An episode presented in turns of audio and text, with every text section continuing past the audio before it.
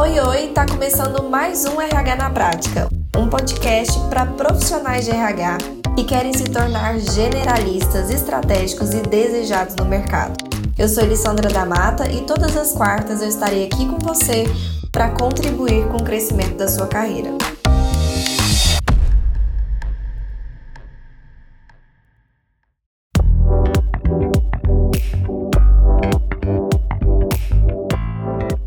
Sejam todos muito bem-vindos e bem-vindas. Mais uma quarta-feira juntos, mais um dia, mais uma semana que nós trazemos aqui conteúdos incríveis, conteúdos que vocês mesmo demandam, né? Vocês sempre vão me dizendo aquilo que vocês querem saber mais, aquilo que vocês querem conhecer mais. E aí eu vou montando nesses nossos encontros. Então não podia ser diferente hoje. Estou muito feliz que hoje nós vamos falar sobre seis coisas que você precisa ter, você precisa fazer antes de realmente se considerar um consultor, uma consultora de RH antes de você entrar para esse mundo. Porque o que, que acontece, tá? E você que já está aí na sua consultoria, muitas das vezes o que acontece é a gente começa de qualquer jeito, a gente começa errado. E aí, basicamente, se a gente começa errado, sem algumas coisas antes de começar que são importantes para esse nosso caminho, a gente acaba tropeçando nesse caminho, né? A gente acaba realmente não tendo resultados tão rápidos e a gente fica se perguntando o que tá acontecendo, porque será que, né, para mim não dá certo, mas é porque você pode ter negligenciado alguma dessas coisas que a gente vai falar aqui hoje. Bom, quero começar, na verdade, me apresentando para você que é novo e nova por aqui. Seja muito bem-vindo e bem-vinda a esse time, né, a essa tribo, a essa comunidade de profissionais que aqui estão unidas em prol de um mesmo objetivo, que é trazer valorização e visibilidade para nossa área através dos nossos resultados individuais. Então, minha missão aqui com você é de fato te tornar um profissional que seja estratégico, que seja generalista, que gere resultados impossíveis de serem ignorados e que, claro, colha os resultados disso na sua carreira, se tornando um profissional valorizado e muito bem remunerado. Combinado? Vamos lá então para o nosso conteúdo. Então, a primeira coisa, os primeiros dos seis pontos que nós vamos falar aqui hoje é o nome da sua consultoria. Antes de mais nada, antes de você falar que tem uma consultoria, você se posicionar como consultor e consultora, é importante você levar a sério esse processo como uma empresa. Então, claro que o seu nome como consultor, ele é extremamente relevante, ele vai ser conhecido por trás do trabalho da sua consultoria. Porém, se a gente só se posiciona como pessoa física, se a gente só se posiciona como a Elisandra, a Camila, o João, enfim, a gente perde uma grande oportunidade de nos posicionarmos de uma forma mais profissional de nos posicionarmos como empresa. Então o nome, ele é o primeiro passo que passa essa primeira impressão para o mercado de que você não é simplesmente um profissional autônomo qualquer. Você é um consultor diferenciado, que tem uma consultoria que é diferenciada e é profissional. E isso é muito importante. Você escolher uma marca, você ter um branding, né? Qual que é a importância do branding? O branding é um conjunto de ações que estão alinhadas ali num mesmo objetivo, que é trazer esse posicionamento para sua marca, esse posicionamento para sua marca pessoal, para sua marca profissional. Então é a lógica, é a proposta por trás da forma que você está se apresentando como empresa. Então é extremamente importante a gente pensar bastante nesse primeiro movimento. Como que eu vou me posicionar no mercado como empresa? Então, quais são os objetivos desse processo? É você realmente apresentar a sua marca de uma forma que passe profissionalismo, que você tenha uma identidade visual forte, que transpareça tudo que você deseja e que aquilo, aquela marca sua, transpareça os seus valores, o tipo de serviço que você presta, que fique claro ali para quem está vendo aquela marca o que, que você faz, que problema você resolve. Então é uma primeira comunicação com o mercado e é extremamente importante. Falando sobre nome, como escolher então, Elis, o nome da minha consultoria? Bom, primeiro passo é precisa fazer sentido para você, precisa ser um nome que faça sentido para você. Não dá para escolher um nome aleatório que não converse com você de nenhuma forma, no sentido de, poxa, esse nome faz sentido, ele tem um porquê, ele tem um propósito, ele tem uma razão.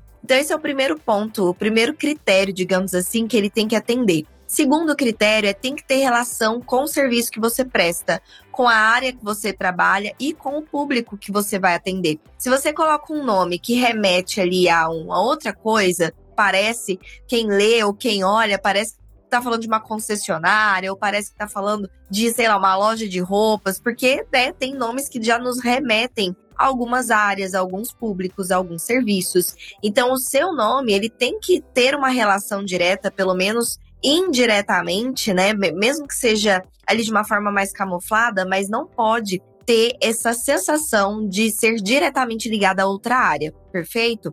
E outra coisa importante é você avaliar, é você pesquisar se esse nome já existe, principalmente se existe domínio, e eu já vou te explicar o que é, domínio disponível para você utilizar. O que, que é o domínio, Elis? Bom, quando a gente entra num site, a gente normalmente digita, vamos colocar aqui o domínio do instituto, tá? www.institutorhnapratica.com.br. Tudo que está depois do www até, enfim, o .com.br, até isso é parte do domínio. É parte não, é o seu domínio. Então vocês percebem que todas as páginas que o instituto cria, da imersão, de eventos gratuitos, usa esse domínio e mudando somente o final. Então é www.institutorhnapratica.com.br barra imersão RHP, barra curso GPC, barra e assim vai. A gente vai criando subpáginas, mas porque a gente comprou o domínio. Então, nosso site, o domínio é nosso, perfeito? E isso é extremamente relevante, porque pode ser que você pesquise lá no registro de marcas, tá?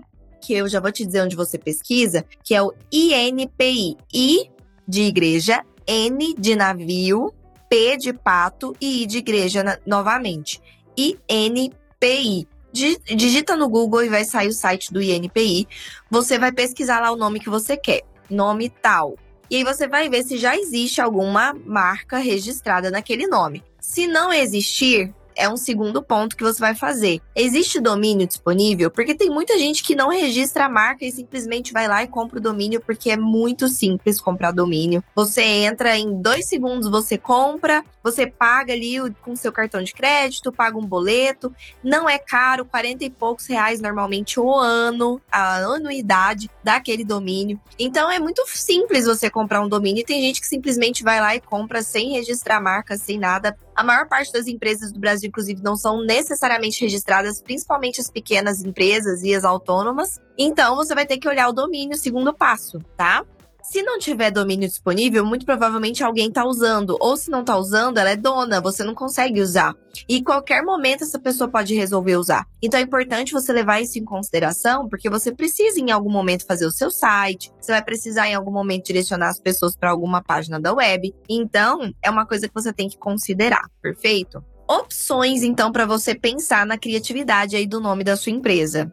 Primeira coisa, você pode utilizar o seu nome ou uma combinação de nomes. Por exemplo, o meu nome é Elisandra da Mata e o nome da minha sócia, né, da DMO, que é a minha consultoria, é Laura Oliveira. Então, o que, que a gente fez? Pegou o D e o M, que é o do meu sobrenome, da Mata, e o O, que é o sobrenome dela, Oliveira, e colocamos DMO.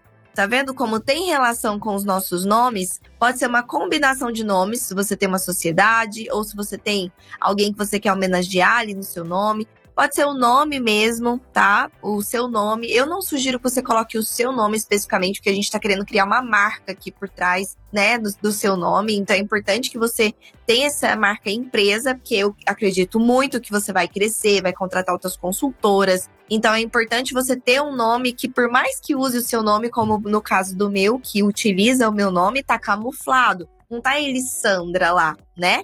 Então você pode utilizar o seu nome como inspiração para fazer siglas, para colocar, por exemplo, o seu sobrenome. Eu poderia colocar da Mata Consultoria. Tem sobrenomes super chiques e lindos que nem parecem sobrenomes que você pode utilizar. Essa é uma coisa. Segunda ideia é poder, você pode também utilizar palavras que sejam características da nossa área de atuação. E na área de RH isso acontece bastante, né? A gente pegar, por exemplo, vou dar um exemplo, tá? Com certeza vai existir, porque eu vou pensar nos exemplos mais óbvios. O nome, a integração, vai, integração. Tenha tudo a ver com a nossa área.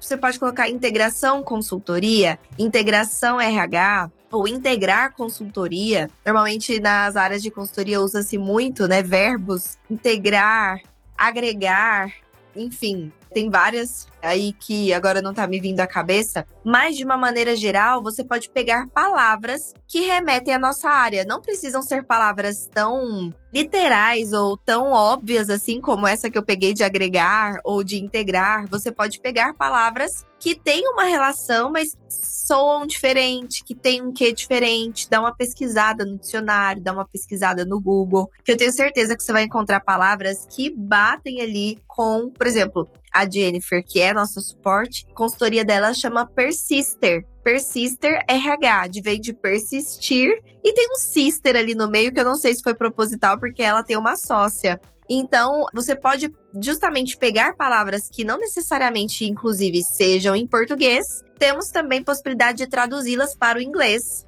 Porque a gente sabe que no nosso Brasil a gente ama uma palavra em inglês para mostrar que nós, né, que a gente é chique. Apesar de eu não usar tanto, existem muitas, né? Como por exemplo, expert é uma palavra em inglês que é super usada no nosso vocabulário brasileiro. O que mais, né? Ah, people tem muita gente que usa people, né? No nome da sua consultoria ou no nome da sua empresa, até no nome dos departamentos. Então pense aí também em algumas palavras traduzidas em outras línguas que não necessariamente, inclusive, o seu cliente precisa entender. Pode ser alguma coisa tipo que tem uma sabe, uma, uma conotação para você importante, mas que não necessariamente precisa fazer um sentido para o outro. Então, não sei, ah, Elisa, eu gosto muito da cultura grega. Tenho até uma colega de digital aqui que está fazendo agora a mentoria dela que chama egrégora, que é justamente uma palavra grega, porque para ela que passou a luz de mel na Grécia, tudo faz um sentido. Então, o que, que eu quero mostrar aqui para você?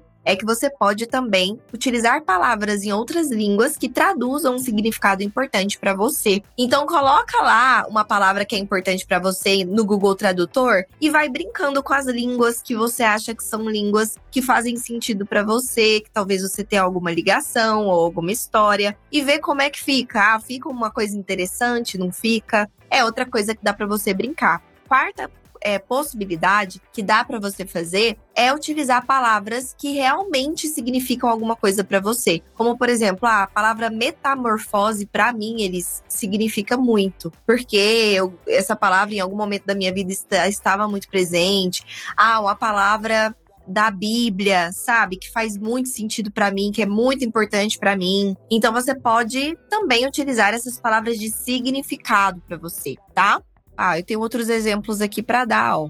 Que eu dei aí o exemplo de usar palavras que são características da área, né? Já existe, por exemplo, uma empresa que chama Talentos, consultoria, remunerar. Então, tá vendo como tem várias possibilidades nesse sentido. Quando eu falei de outras línguas, tem winner, consultoria, né, que é vencedor em inglês. Tem great group, que é grupo bom, joia, maravilhoso, enfim, nesse sentido. E aí a gente tem, por exemplo, palavras que significam algo temos a exímia consultoria. Exímia é uma palavra que pode ser que para você signifique, poxa, uma coisa de qualidade, né? Ágape, gestão de pessoas, que também é uma palavra que pode significar muito, né? Então, de uma maneira geral, essa é a ideia por trás de escolher o seu nome, tá bom? Feito isso, esse é o primeiro ponto, tá? O segundo ponto que você tem que fazer é a sua identidade visual, a sua logo. Então, escolhido o nome é o momento de você realmente personificar essa ideia, esse nome em uma identidade da sua empresa que vai ser replicado em materiais gráficos, no seu portfólio, nas suas redes sociais, enfim, no seu papel timbrado. Então, nesse sentido, a primeira coisa que você tem que perceber, que entender é o que, que você quer que a sua marca comunique, quais são as características principais que definem a sua marca, qual é o tom. É um tom mais carinhoso, é um tom mais bravo, digamos assim, mais autoritário? Como é que é a sua comunicação com essa empresa? Como é que você quer que ela se sinta quando vê, quando te conhecer, ou conhecer o seu conteúdo, ou conhecer a sua empresa, porque tudo isso influencia, né, nas cores que você vai usar, nas letras que você vai escolher, tá? Perfeito. por que, que a marca existe, quais são os propósitos. Então, tudo isso influencia diretamente eh, aqui na sua escolha. Combinado? Ó, vou dar um exemplo do Instituto RH na prática, tá? Então, num primeiro ponto, que é realmente quais são as características que definem a marca, o Instituto RH na prática, eu coloquei ali para quem estava fazendo a nossa marca, que as características eram, eu queria que fosse uma marca que passasse a sensação de ser acessível, que qualquer profissional de RH se sentisse acolhida, profissional, acolhedora, confortável, moderna. Não queria que fosse uma coisa muito sabe, aquelas coisas muito corporativas. Eu queria que fosse mais RH, uma coisa mais alegre, uma coisa mais moderna, uma coisa mais acolhedora. Então, além disso, o segundo ponto, que era justamente qual é o tom da marca, né? O que que essa marca, como ela se comunica, eu coloquei para a pessoa que estava ali fazendo a nossa marca, que eu queria que a nossa marca comunicasse de uma forma amigável, de uma forma enérgica, de uma forma honesta, sempre muito transparente, né, de uma forma inclusiva, mostrar, né, que todos podem sim ter resultado no RH. Então, vocês sabem como eu evito, né, ficar falando termos em inglês aqui do RH, termos muito técnicos, porque isso afasta, né? Isso não acolhe, isso não inclui. Então, todos esses tons dessa marca eram importantes para mim, um tom simpático, um tom inspirador. Além disso, para quem que é a marca, né? Quem era o meu público-alvo? Então, profissionais engajados, transformadores de realidade, pessoas que têm um amor ali pelo corporativo, por empresas, pessoas inspiradas, profissionais de RH, colaboradores inquietos que querem crescer. E bom, e por último, mas não menos importante, qual é o propósito da marca? Para que, que ela existe, né? E aí eu selecionei, poxa, propósito principal é que a gente está unido pela valorização do RH, a gente acredita que é possível mudar o mercado, busca a valorização pessoal através do profissional, acreditamos na criação individual de oportunidades, valorizamos a interação entre os profissionais, então isso era um tom importante para a gente comunidade. Buscamos transformação por meio da prática, não poderia ser diferente, né? Que a gente está falando de um instituto RH na prática. Acreditamos na paixão e na realização profissional. Investimos na troca de conhecimento coletiva e buscamos mais inclusão e diálogo na área de RH.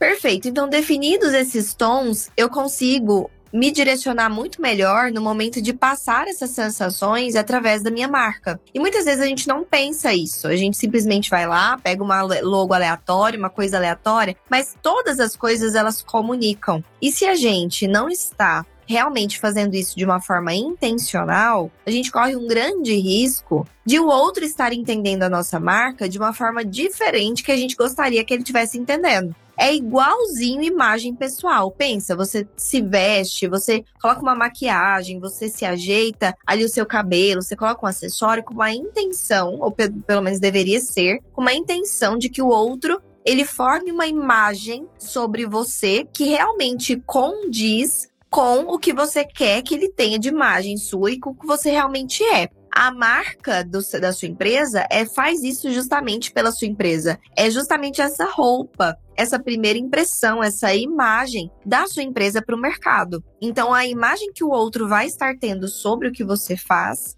ela vem principalmente, inicialmente, né, da sua marca. Cores, vamos falar de cores então? Definidos quais são esses tons conhecendo a sua marca como ninguém conhece, né? Que você mesmo é a pessoa que mais conhece a sua marca, você vai escolher uma cor que vai ser a cor principal. Normalmente a gente usa duas, três cores, até quatro cores, né? Porque ah, ali, talvez, num movimento de detalhes, de grafismos, você pode utilizar outras cores. Mas sempre vai ter uma cor principal, aquela que domina né, no nosso caso do instituto, é o azul. E aí tem mais três cores que a gente utiliza como, na verdade, quatro cores que a gente utiliza como cores secundárias em detalhes, que é o cinza, o amarelo, o rosa clarinho e um azul água, um verde água mais clarinho. Mas aquele azul mais forte, né, o azul bandeira, ele é o principal do instituto. Então você tem que pensar qual é a cor principal que vai estar ali na sua vista. Falando sobre cores, vermelho. Vermelho passa que emoções para quem tá vendo? Passa emoção de paixão, de fúria, de desejo, de estação. É uma cor que promove muitos sentimentos fortes energia, velocidade, força, poder, calor, amor, perigo, fogo, sangue, né? Então, tudo isso traz sensações muito fortes o vermelho. Por isso é muito normalmente utilizado em empresas do ramo alimentício, né? Justamente porque mexe com os nossos instintos. E a fome, o desejo de comer, a, a gula, tudo isso está muito ligado a esse sentimento de instinto que vem de um lugar muito irracional, né? Como, por exemplo, o McDonald's tem vermelho, né? Enfim, tem vários aí que vocês podem pensar no vermelho. Perfeito. Rosa. O que, que o rosa passa? Amor, inocência, leveza, assim, oh, saúde, felicidade, charme, brincadeira. Porque ela é uma cor alegre, é uma cor infantilizada, mas tem muito dessa inocência, leveza, delicadeza, feminilidade. Então, o rosa passa muito isso. Essa é a, é a mensagem que você quer passar? É uma coisa que você tem que pensar. Amarelo. Amarelo passa sabedoria, conhecimento, relaxamento, alegria, né? A gente pensa em sol, em dia de sol. Amarelo traz essa informação de alegria, de felicidade, de otimismo, idealismo, imaginação, esperança, né? Verão, também traz ali uma coisa muito forte de perigo também, porque é muito utilizado também como símbolo de atenção. Então também desperta sentimentos muito fortes, assim como o vermelho, só que para lados um pouco diferentes. O laranja. Laranja também é uma cor quente, né? Traz humor, energia, calor, equilíbrio, entusiasmo, vibração, expansão, extravagância, né? Você pensa uma pessoa extrovertida, pensa uma pessoa sair de laranja, ela é uma pessoa extrovertida, uma pessoa flamejante, uma marca flamejante, tá? Então, é bem isso aí que o laranja ele mostra. O verde, verde significa cura, calma, perseverança, tenacidade, autoconsciência, é bem equilíbrio, né? O verde traz muito esse equilíbrio de natureza, de orgulho, de meio ambiente, de saúde, de boa sorte, né? Porque o trevo ali de quatro folhas que diz respeito à sorte é verde também, traz essa, essa sensação renovação, juventude, vigor, generosidade, fertilidade, então, tudo isso verde comunica também, tá? Azul. O azul ele comunica fé, espiritualidade, contentamento, lealdade, paz, tranquilidade, calma, estabilidade, harmonia, união, confiança, verdade, conservadorismo, segurança, ordem, organização, tecnologia. Vocês veem que muitas das empresas de tecnologia usam muito azul roxo ou violeta passa ali a sensação de realeza, de nobreza, de espiritualidade, cerimônia, mistério, transformação, sabedoria, conhecimento, iluminação, poder, sensibilidade, intimidade. Tem muita marca de lingerie que também usa o roxo, né? Marrom materialismo, excitação, é uma coisa bem de terra, né? Quando a gente pensa no marrom, a gente já pensa em terra, em casa, em segurança, em bens materiais, em confiabilidade. Então traz ali uma sensação de confiabilidade, de conforto, de estabilidade, de simplicidade.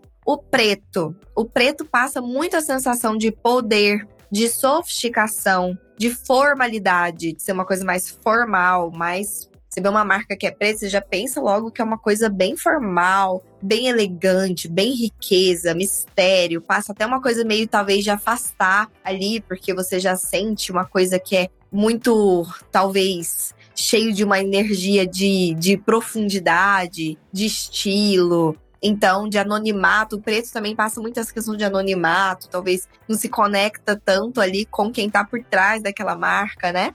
E o branco. O branco passa muita sensação de sim, né? Sim para o mundo, proteção, amor, respeito, pureza, simplicidade, limpeza, paz, humildade, precisão, inocência, juventude, nascimento, inverno, né? Coisas frescas, frio, prata. E o prata glamour, riqueza, fascínio, diferença, porque é uma coisa diferente, né? Suave, elegante, tecnológico também.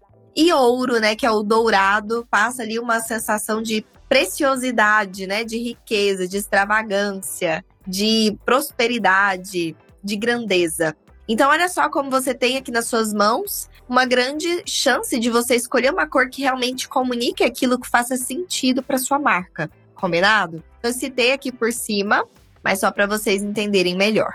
Então, escolhida ali a cor, você vai criar a sua logo. E, obviamente, eu não tenho nem tempo para ensinar vocês a criar isso. Óbvio que você pode contratar alguém para criar para você, mas eu ensino, inclusive, para os meus alunos como eles podem criar eles mesmos para começar, para não ter aquela desculpa de, ah, eles eu não vou começar enquanto eu não tiver dinheiro para pagar um bom designer para fazer a minha logo. Não, é para começar, viu? E aí depois que você ganhar dinheiro, você pode contratar o designer e, e reformular, repaginar ela, não tem problema nenhum. Mas você pode comer, inclusive eu fiz assim, tá? Repaginei a logo DMO depois de muito tempo, inclusive a do instituto, tá?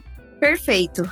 Então, a cor, escolha da cor, você já tá anos luz na frente de acertar, de fato, aí essa questão da sua marca.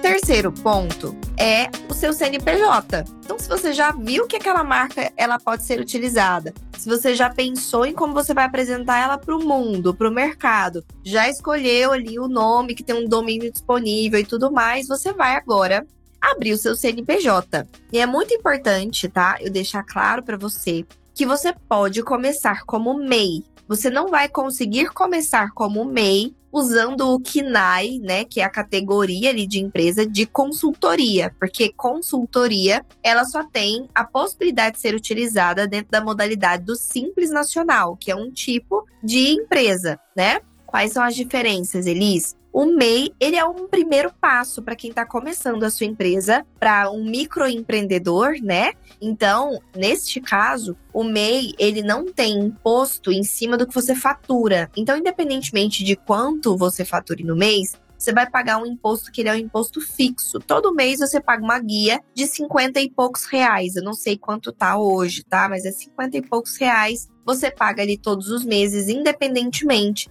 de quanto você está faturando, se naquele mês você emitiu nota fiscal ou não, tá? Então isso te dá uma maior previsibilidade, até porque no início a gente tem muito isso de ai meu Deus, né? Como é que vai ser toda essa questão? Então você pode começar com o MEI. O MEI ele tem um teto de faturamento anual, que agora de cabeça eu não vou saber dizer, mas é muito tranquilo de vocês procurarem no Google. Na época que eu era MEI, há muitos anos atrás, era 86 86, 85, alguma coisa nesse sentido, 80 e poucos mil reais por ano, né? Se você faturasse, extrapolasse, no próximo ano você já virava simples automaticamente. E aí o simples tem um percentual que você paga em cima do faturamento, ou seja, das notas fiscais que você emite para as empresas, para os seus clientes, tá? E aí, qual é esse percentual? Depende do seu nível de faturamento. Começa ali com um percentual e vai aumentando conforme você vai crescendo a sua empresa, né? Vai faturando mais. Perfeito? E, obviamente, isso um contador pode te ajudar, mas para você abrir um MEI, você pode abrir, inclusive, sozinho e sozinha.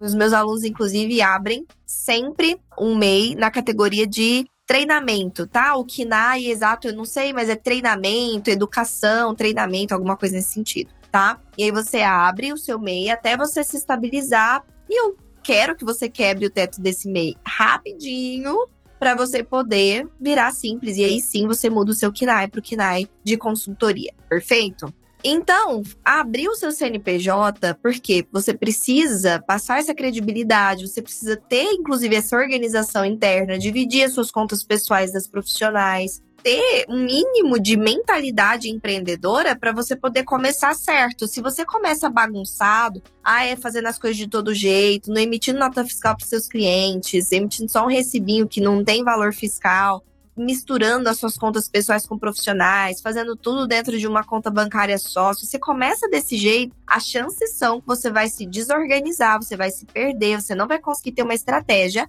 para conseguir levar a sua consultoria para frente. Tudo que começa desorganizado tem muita dificuldade de crescer, tá? quarto ponto é o espaço. Você tem que ter um espaço e não tô falando de escritório necessariamente alugar um espaço para você. Tô falando um espaço na sua casa. Tenha um cantinho na sua casa. Os meus alunos, a maioria deles, nunca saem do cantinho da sua casa. Eu estou na minha casa. O meu escritório é na minha casa. Porque eu optei assim. Se você optar, assim como eu, de permanecer nos serviços online ou mesmo que seja presencial, você ir até a empresa e não necessariamente a empresa vir até você, você pode continuar dessa forma, mas para começar, você precisa de um canto. Porque se você não organiza o seu canto, se você fica trabalhando na cama, no sofá, de qualquer jeito, na mesa de jantar, aí na hora que vai jantar ou almoçar, sai, tira as coisas, depois volta, se você não tem um canto onde você possa se concentrar e as pessoas da sua casa saberem que naquele período específico elas não podem necessariamente interromper por qualquer coisa. Se você não tem esse ambiente estruturado, muito provavelmente você vai tender a produzir menos e a se engajar menos na sua consultoria. Nossa energia vai diminuindo. Então, ter esse canto é muito importante, tá? Não precisa de muito. Precisa de um lugar para você apoiar o seu computador, precisa de um mínimo de um lugar para você sentar, um mínimo espaço ali para você colocar suas coisas e é isso, tá? E para você conseguir se concentrar, que tem ali um, um espaço para você conseguir se concentrar, combinado? Elis, como é que funciona essa questão de não ter escritório? Vou te contar. Dentro da consultoria, é assim que funciona. O seu cliente, muito provavelmente, a maior parte das vezes, a maioria esmagadora, inclusive das vezes, ele não vai se dirigir até você. Porque o seu cliente se deslocaria até o seu escritório se é você que está querendo vender para ele ele que é o cliente. Ele vai ficar lá no ambiente dele, ele vai ficar onde é o, o realmente confortável para ele, ele não vai perder tempo se deslocando até você. É você que vai se deslocar até ele, já começa por aí o conforto do seu cliente. Segundo ponto é que você, como consultor, é muito importante que você conheça a empresa que você está prestando serviço. Quanto mais você conhece dessa empresa, melhor é para você. Porque mais você vai conseguir fazer um trabalho bem feito. Você vai conseguir conhecer mais de como que é a dinâmica daquela empresa, de como é que as pessoas trabalham, de como que é aquele ambiente. Você já vai ter primeiras impressões. Então, estar dentro da empresa e ir até a empresa também é extremamente relevante para que você a conheça melhor. Então, esse deslocamento até lá também faz bem para o seu serviço. E um terceiro ponto é que a maior parte, na verdade, de todos os serviços, dá para você implantar 100% online. A questão é que muitas das vezes a gente é que se apega no presencial, e pelo menos em algumas etapas, tá? Então, a etapa X, eles eu gosto de fazer presencial. Se esse é o seu caso, não é o meu, tá? Eu faço absolutamente todas as etapas de qualquer serviço online. Mas, se é o seu caso, você pode ter algumas opções. Você pode se deslocar até o seu cliente, fazer essa etapa lá dentro, pedir para ele reservar ali uma sala de reunião para você poder fazer as etapas que precisam ser feitas. Ah, eu vou fazer entrevista com os colaboradores, Elise, e quero fazer presencial.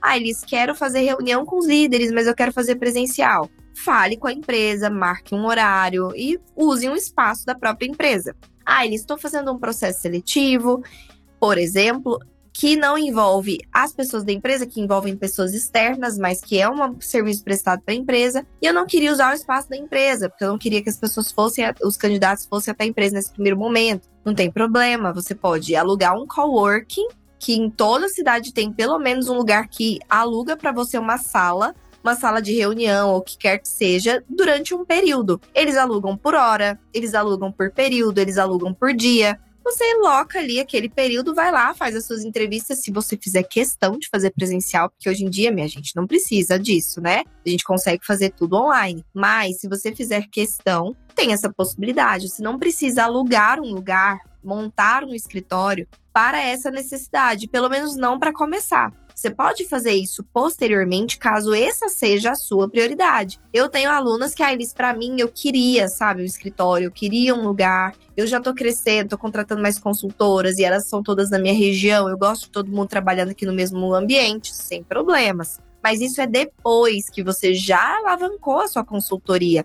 Essa mesmo que é essa que eu tô falando que é a Omiciana, que inclusive vai ser palestrante da imersão RHP, ela tá criando o escritório dela agora, mas ela já faturou só esse ano quase 200 mil reais. Então, é claro que ela tá no momento de pensar nisso. No início, não, ela não tava no momento de pensar nisso. Então, você tem que organizar um espaço para se organizar, porque é um grande erro você ficar ao léu na sua casa, sem um cantinho que te dê essa disciplina, essa rotina. Mas também é um grande erro você ir para outro extremo, de cara, perfeito? O quinto ponto é você ter uma meta. A maior parte de nós acaba errando por não proporcionar, não colocar metas no que a gente faz. Muito importante vocês saberem que se a gente não tem uma meta, a gente não sabe para onde a gente está indo.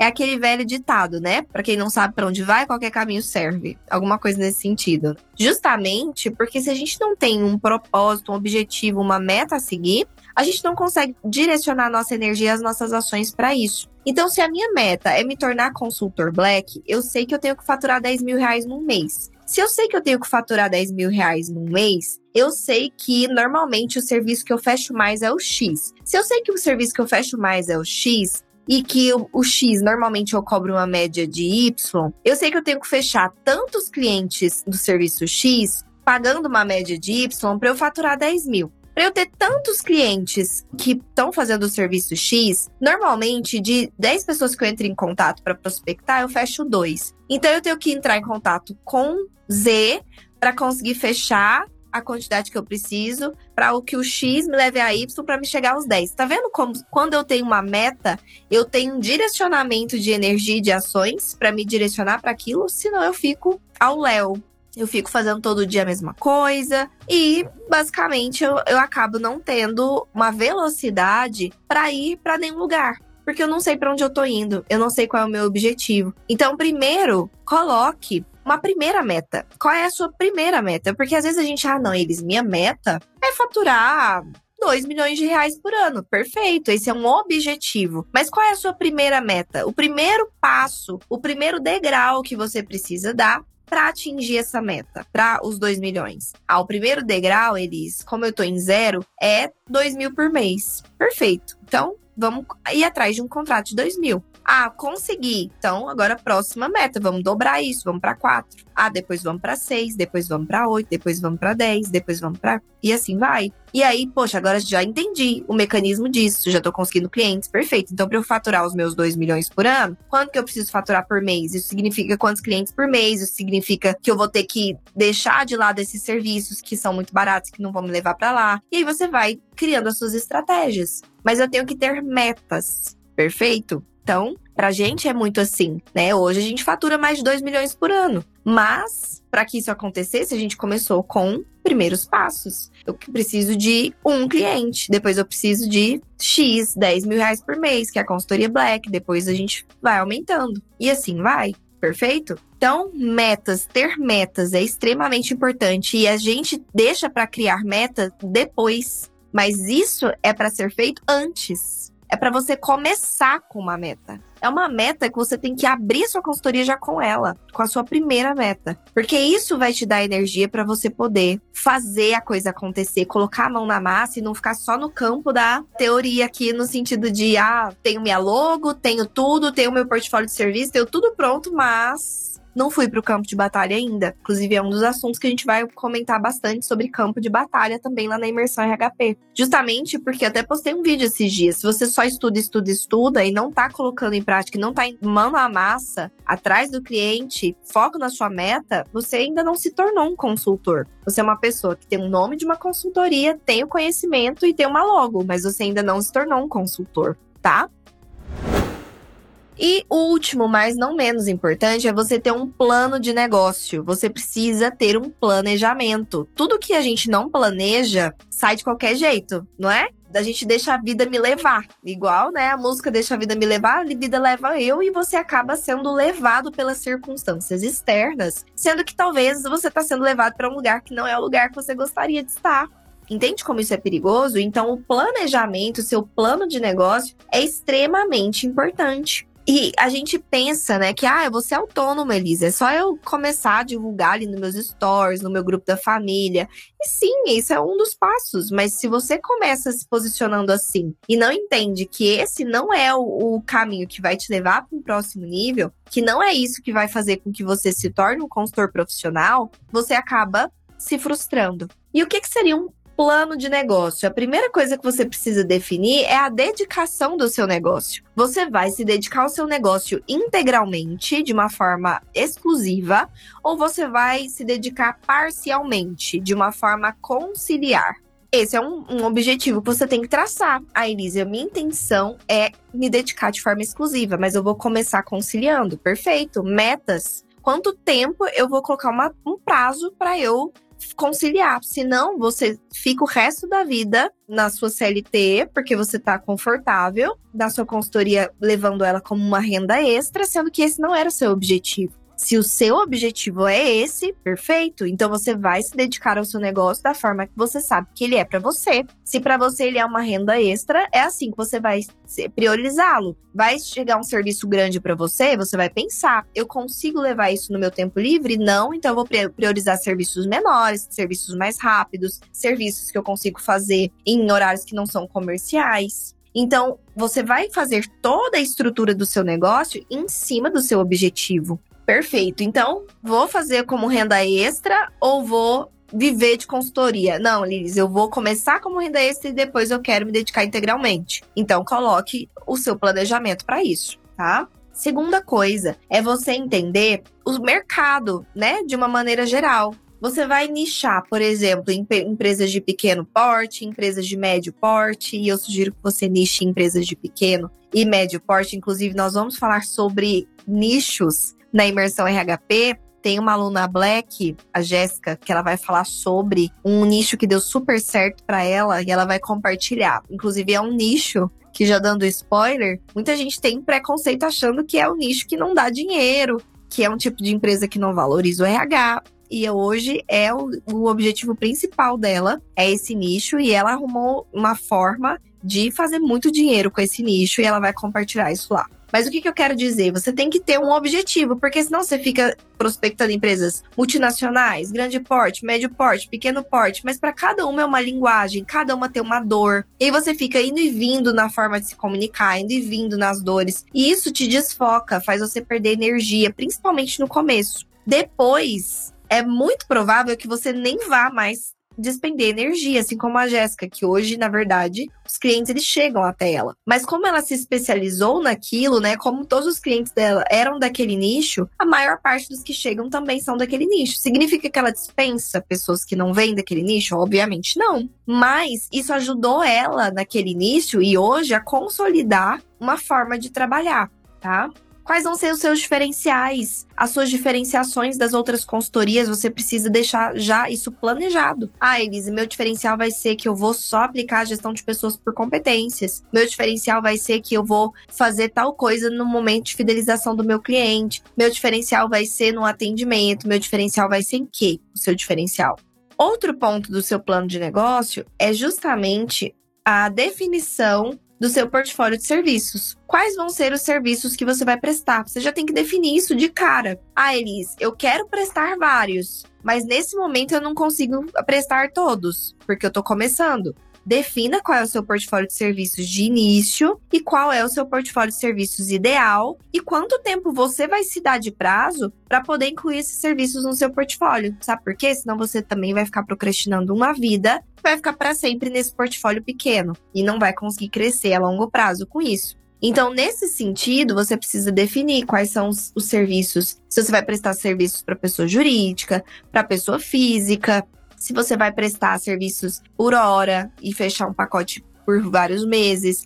Então, existe serviços por escopo. Ah, eu vou prestar esse serviço início, meio e fim, vou receber por ele, e ali eu passo X dias ou X meses e pronto. Ou eu fecho por hora e um período mais longo, ou eu fecho, por exemplo, a pessoa física. Então, meu cliente é o profissional, que eu vou ajudar ele a se recolocar, eu vou fazer alguma coisa relacionada à carreira o que, que é o seu portfólio de serviços. E isso é uma coisa que você tem que definir, para que você já de cara consolide a sua especialidade, consolide o tipo de cliente, porque sabendo os serviços que eu presto, eu sei quem é o meu público-alvo. Eu sei quem são as pessoas que eu vou procurar. Ah, eles é empresas, mas é empresas como? Empresas com que dor? Empresas em que momento? Empresas com quantos colaboradores, mais ou menos? Empresas de que região? Eu tenho um público-alvo. Então, eu sei me comunicar com aquele público-alvo. Eu consigo levantar quais são as maiores dores daquele público-alvo, quais são os maiores sonhos desse público-alvo, quais são os maiores desejos desse público-alvo, mesmo que sejam empresas. Parece que é tudo igual, mas não é, não, tá? Cada nicho de empresa tem suas dores. Uma construção civil tem dores diferentes, por exemplo, de um ramo de consultoria, empresas da área de consultoria. Cada um tem as suas dores, cada um tem a sua forma de se comunicar, tem os seus desejos, tá? E você tem que definir qual vai ser a estrutura da sua atuação. Você vai atuar online, atendendo também outras regiões. Você vai atuar 100% na sua região, somente na sua região. Como é que você vai prestar esses serviços? Quais das etapas dos serviços que estão no seu portfólio vão ser feitas no seu escritório, né, home office, você com você mesmo? E quais etapas você quer ir para o seu cliente ou quer se reunir com o seu cliente online? Já tem que criar todo esse mecanismo para que quando você fechar um cliente, você não fique perdido de como você vai estruturar e conduzir isso. E claro, né, a gente falou sobre definição do, do, seu nome, da sua logo, e não poderia ser diferente que você também tem que definir a sua cultura. É, você é uma empresa solo no momento, uma eu empresa, né? Mas é só o momento. Depois você vai ter, sim, que eu sei, outras pessoas aí, e mesmo que você continue como eu empresa, caso essa seja a sua vontade, você tem que ter quais são os seus valores inegociáveis, porque quando você bater com isso em algum cliente, você sabe o que é inegociável para você, qual é o propósito da sua empresa, né? A razão dela existir. E toda vez que surgir um, um desafio no seu caminho, uma pedra, um obstáculo, esse propósito vai te manter firme, vai te fazer seguir em frente qual é a sua meta, né? A sua visão, o seu objetivo da sua empresa, para onde você está caminhando, o que, que você deseja conquistar. Qual é a sua meta de médio e longo prazo? Essa meta também nos mantém vivos, ela tem que ser uma meta atingível, mas ao mesmo tempo ela tem que ser desafiadora. Por quê? Porque é ela que vai nos manter acesos para também, toda vez que a gente dá uma desanimada, a gente se lembrar do porquê que a gente está fazendo isso, para onde a gente está indo, que ações eu faço hoje, que decisões eu tomo hoje que vão me aproximar disso. Então eu vou sempre fazer um pensamento. Essa decisão que eu estou tomando agora está me aproximando ou me afastando do meu objetivo? Se estiver me afastando, então eu já tenho ali uma clareza de que talvez aquela decisão não seja mais acertada. Se estiver me aproximando, talvez eu tenha uma clareza que aquilo está sendo acertado, tá? E é isso, gente. Muito obrigada. Nos vemos na quarta-feira que vem. Beijo no coração de vocês. Beijo, beijo. E aí, gostou do episódio de hoje? Então compartilhe com nossos colegas de profissão e se una a mim na missão de propagar o RH estratégico. Eu também vou adorar me conectar com você por outras redes me adiciona nas redes sociais pelo Instagram, arroba e também pelo LinkedIn e YouTube. Um beijo e até a próxima quarta!